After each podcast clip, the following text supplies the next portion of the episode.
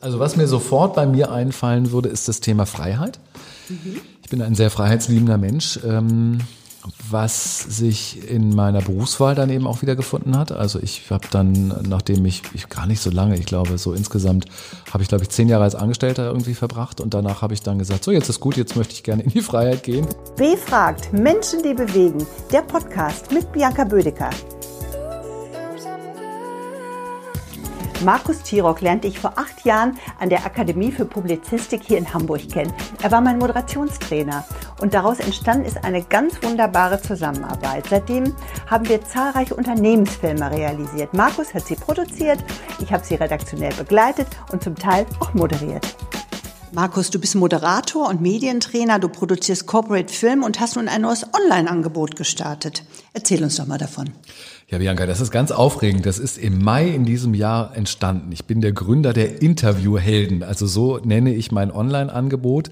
Und das ist ein Online-Interviewtraining für Fragensteller und Antwortgeber. Das ist mir wichtig, dass sozusagen beide Rollen dabei sind, der Interviewer und der Interviewte ähm, weil ich glaube, es ist wichtig, dass man einfach weiß, was der andere macht, warum er es macht, um selber ähm, gute Fragen zu stellen oder gute Antworten zu geben. Das ist ein zusätzliches Online-Angebot. Ich bin ja Medientrainer, hast du ja gerade gesagt, im, im ähm, Präsenztraining und äh, im Offline-Bereich quasi. Und ich würd, äh, möchte das jetzt online weiterführen, um anderen Leuten die Möglichkeit gegeben, äh, zu geben, das eben online auch zu lernen. Du arbeitest und du lebst mit unglaublicher Leidenschaft. Wir haben gemeinsam 40 Corporate-Filme produziert und deshalb weiß ich das aus Erfahrung. Ähm, was zeichnet dich denn sonst noch so aus? Ähm, das sind so viele Punkte, glaube ich. Ne? Es sind so viele Punkte, die einen auszeichnen, äh, die man irgendwie macht, ähm, die man vielleicht gerne macht, die man vielleicht nicht so gerne macht oder wo man sagt so, okay, das zeichnet einen auch aus, da möchte man aber nicht drüber sprechen oder sowas. Also was mir sofort bei mir einfallen würde, ist das Thema Freiheit. Mhm. Ich bin ein sehr freiheitsliebender Mensch, ähm, was sich in meiner Berufswahl dann eben auch wieder gefunden hat. Also ich habe dann, nachdem ich, ich gar nicht so lange, ich glaube so insgesamt habe ich glaube ich zehn Jahre als Angestellter irgendwie verbracht und danach habe ich dann gesagt, so jetzt ist gut, jetzt möchte ich gerne in die Freiheit gehen und seitdem bin ich selbstständig Freiberufler. Das ist mir sehr wichtig und das kann ich aber auch gut. Also ich halte das auch gut aus und mir macht das große Freude. Ich bin ähm, neugierig, das heißt immer das Gleiche machen ist auch nicht so mein Ding. So entstanden dann eben auch die Interviewhelden, indem ich gesagt habe, es muss irgendwie weitergehen. Ich möchte mich weiterentwickeln, ich möchte was Neues lernen. Also ich glaube, diese Wiss Neugierde, ja, Wissensbereich, also Wissensgierigkeit und, und neue Dinge ausprobieren ist mir, ist mir wichtig.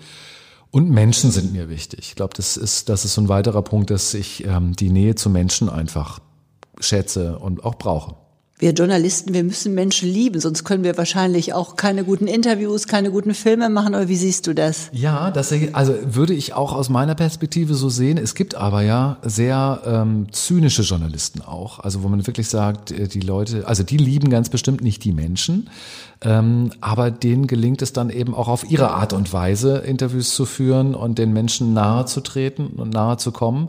Das wäre sicherlich nicht unsere Art. Nee, da hast du recht. Weil wir da eher auf Kooperation mhm. und auf Offenheit und Vertrauen setzen. Ähm, das finde ich auch gut.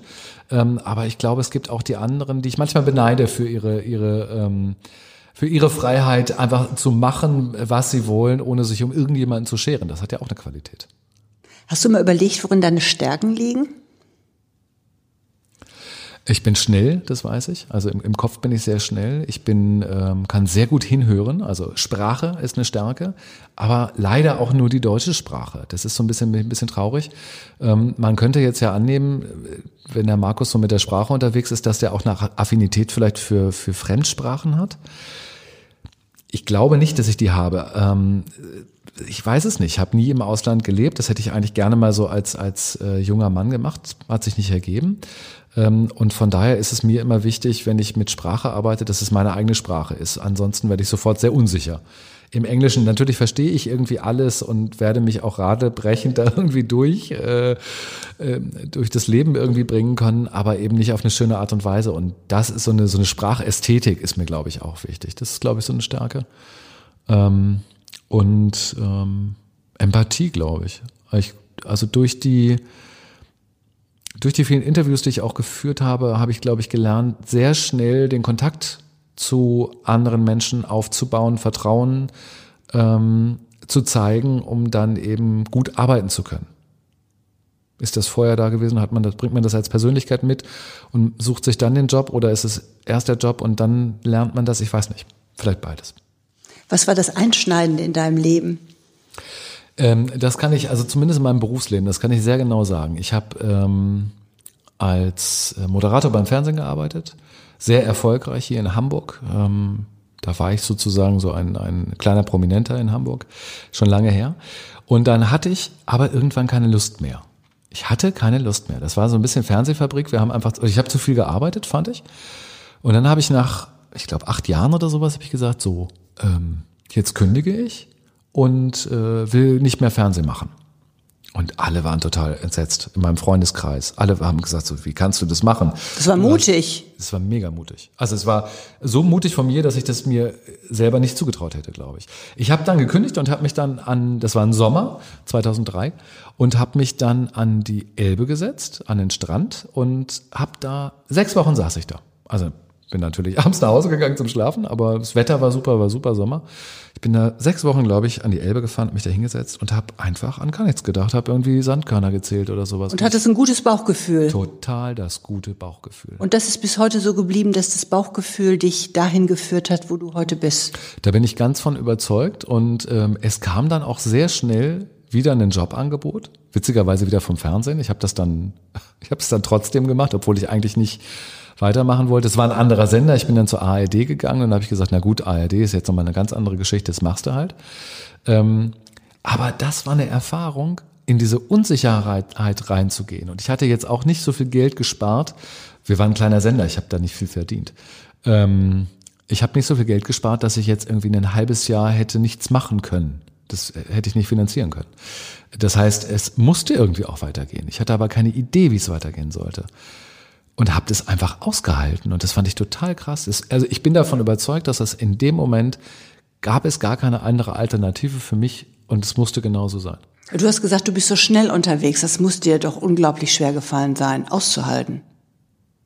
Nee, das ging. Ich, ich, vielleicht war ich auch so erschöpft, ähm, dass ich froh war, nichts machen zu müssen.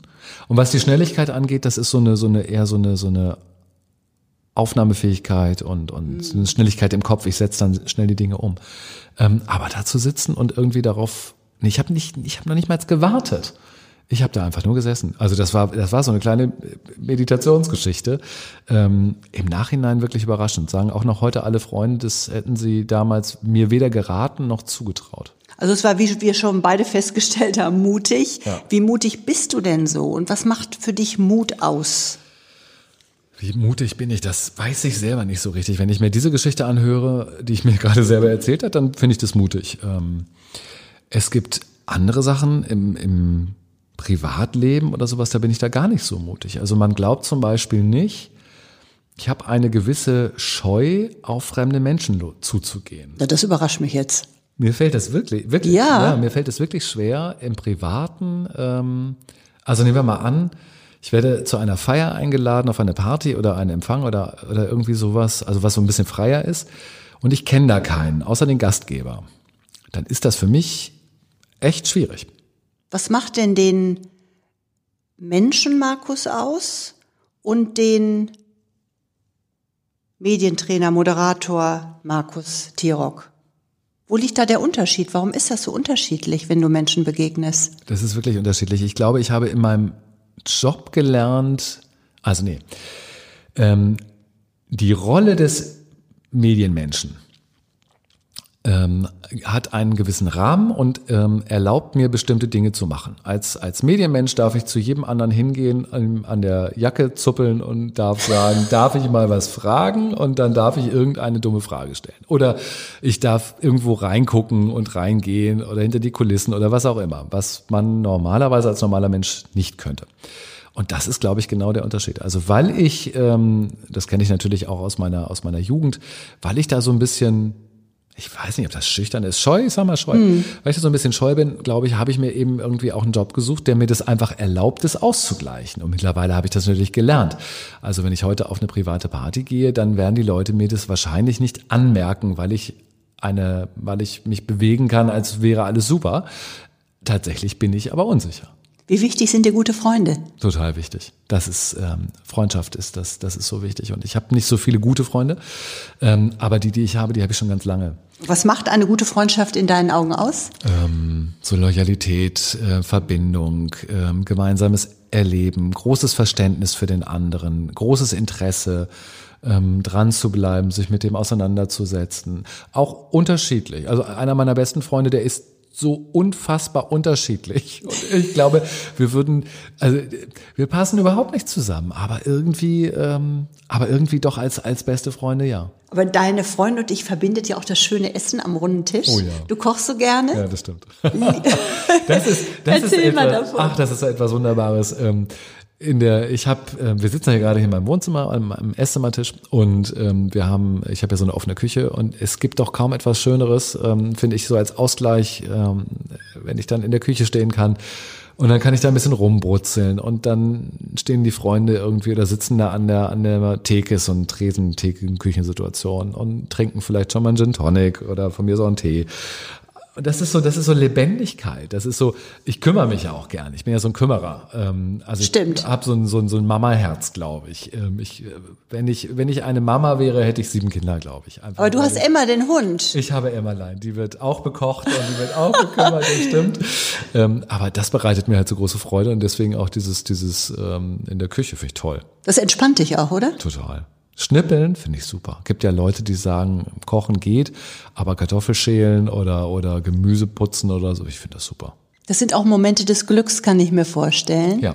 Wie glücklich bist du? Ähm, glücklich bin ich. Ich glaube, das Glück, du hast es gerade, glaube ich, richtig gesagt, es sind Momente. Ich glaube, Glück sind Momente. Ich glaube, Glück ist kein dauerhafter Zustand, sondern es sind entweder Momente, die ich so empfinde als Glück aus Dankbarkeit heraus, ne, weil sie einfach so schön sind. Ähm, oder Glück ist kein, eine Chance, kann das sein. Also wenn das Leben dir eine Chance gibt für ein, eine Begegnung, für ein, ein Erlebnis, eine Erfahrung, einen Job, keine Ahnung. Das ist dann auch sehr, sehr punktuell, ist auch ein Moment. Ähm, und das, was dahinter steht, also die Frage, die man wahrscheinlich meistens ähm, für sich beantworten möchte, ist, wie zufrieden ist man eigentlich? Und ähm, das ist bei mir sehr unterschiedlich. Ich bin, ähm, bin ein Suchender. Ich bin mein Leben lang ein Suchender, aber nicht so aus der, also mittlerweile nicht mehr so aus der, aus der, weil mir was fehlt heraus, sondern, weiß nicht, aus der Neugierde oder aus der, ich bin Fische vom Sternzeichen. Das heißt, wir Fische sind halt auch immer im, im Ozean unterwegs und dann schwimmen wir mal ganz tief und dann schwimmen wir mal oben unter der Oberfläche aber wir sind halt immer, immer irgendwie unterwegs. Wir sitzen da jetzt nicht wie, wie ein, ein oder wir stehen nicht wie ein Widder stolz äh, ähm, auf einer, einer Weide oder einer Wiese, sondern wir schwimmen da halt immer so vor uns hin.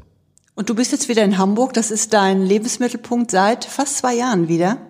Ja. Was, stimmt, ja. was liebst du an Hamburg? Alles. Sag mal zwei, drei Beispiele. Also was ich tatsächlich nicht an Hamburg liebe, wenn ich das schon mal rausnehmen kann, ist das Wetter. Ich habe vorher in Köln gelebt, zehn Jahre. Ja, heute regnet es auch wieder. Ja, das ist halt vor allen Dingen, wenn es in Hamburg regnet, dann regnet es leider auch meistens irgendwie drei Tage. Aber egal. Trotzdem liebe ich Hamburg total. Ähm, ich bin als junger Mann ähm, vom Dorf gekommen, bin nach Hamburg gezogen, damals in die große Freiheit, also in die Straße mm. große Freiheit. Also da stand sozusagen das Thema, äh, mein Lebensthema Freiheit irgendwie schon am Straßenschild. Ähm, und habe dann in, in äh, zwölf Jahren, glaube ich, Hamburg so kennengelernt und so lieben gelernt. Die Menschen, die Offenheit, die, der Respekt, die, die, das Gemeinsame. Ich finde die Menschen hier einfach sehr toll. Und natürlich die Stadt von der, von der Stadtästhetik ist einfach unfassbar. Ich meine, ich habe in Köln gelebt.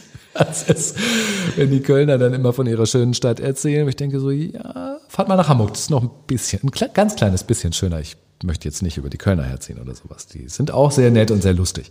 Aber von der Lebensqualität her ist es für mich, ich bin in der Nähe von Hannover groß geworden, also ich bin Norddeutsch, ist es für mich hier oben das Allerbeste. Wen würdest du denn gerne hier mal treffen und was würdest du ihn oder sie fragen? ach, da habe ich ehrlich gesagt gar nicht so, so eine konkrete Person. Ähm, wenn ich gerne noch mal treffen würde, wäre Roger Willemsen, den Autor und Journalist, den ich ähm, sehr bewundert habe. Ist das ein Vorbild für dich ja. gewesen? Ist ja nun leider verstorben. Er ist verstorben. Was konntest du denn von ihm lernen? Gute Fragen zu stellen. Das war also seine, seine Art und Weise, ähm, Fragen zu formulieren, seine Denke, seine Argumentations, also wie er die Fragen auch hergeleitet hat, was für Geschichten er erzählt hat, wie er gesprochen hat. Also alleine, der, der hat ja eine Sprachästhetik gehabt, da, da, da saß man und dachte, das gibt's doch gar nicht. Eine Ruhe in der Formulierung. Unfassbar. Und perfekt. Und, und was für ein reflektierter Mensch. Ich habe ähm, ein paar Mal die Gelegenheit gehabt, ein Interview zu, mit ihm zu machen. Das letzte war bei ihm ähm, in seiner Wohnung. In war das nicht für dein Buch? Ja, das war für mein das Buch. Das Buch über Moderation, was du geschrieben hast? Genau, und das, also da habe ich verschiedene Experten besucht und habe denen über Moderation gesprochen und Interview und Roger Willems halt über Interview. Und ich werde es nie vergessen.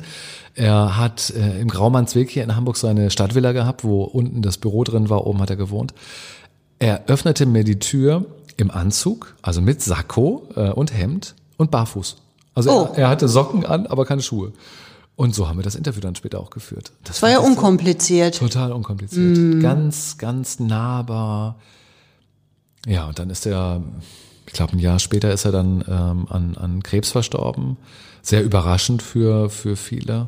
Und ähm, der fehlt mir echt. Das war, das war ein toller. Der, der, ich hätte so gerne noch von ihm gelernt.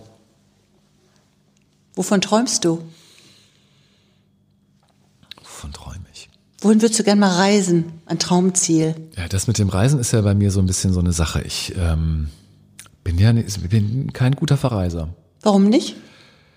Ich, mich stresst das so unfassbar. Was stresst also, dich daran? Die Vorbereitung. Ich weiß nicht, wo ich hin möchte.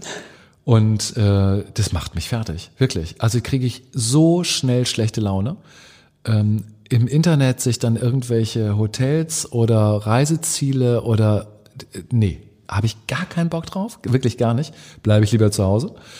So Kurzreisen und so weiter ist kein Problem. Städtereisen, ne, da nimmt man einfach, schmeißt man seine Sachen in den Koffer, ist drei Tage in Paris, hat eine tolle Zeit, zurück, gut. Aber so Fernreisen habe ich noch nicht gelernt. Vielleicht, das würde ich mir vielleicht auch wünschen oder träumen, mit einem Partner zusammen, der mir das vielleicht irgendwie auch beibringt, ähm, wie man das macht, wie man reist, wie man sich vielleicht darauf einlässt. Keine Ahnung, wo das Problem bei mir ist. Das kann ich nicht. Noch nicht. Vielleicht noch nicht. Gibt es eine Philosophie, die dich durch dein Leben trägt? Ja, ich glaube, dass ähm, alles, was, nein, dass wir zum Lernen hier sind. Also das glaube ich, wir sind hier auf der Erde, um zu lernen. Also unsere Seele hat die Aufgabe zu lernen, sich weiterzuentwickeln. Das ist der Grund, warum wir halt im Leben ähm, sehr häufig in ähm, Lernsituationen kommen. Die sind manchmal oder häufig nicht so schön, weil schmerzhaft, anstrengend, vielleicht auch gesundheitlich äh, schmerzhaft. Auch das, glaube ich, gehört dazu zum Programm des Lernens, der Entwicklung.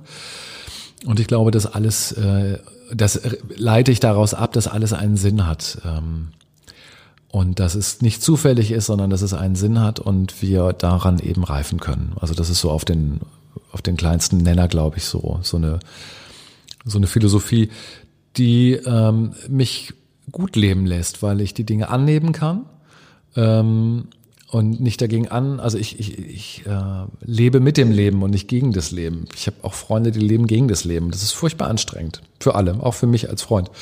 Ähm, aber ich, ich versuche da im Flow zu bleiben und auch wenn Dinge passieren, die mir in dem Moment vielleicht nicht so gefallen, kann ich was lernen und im Nachhinein ist es gut.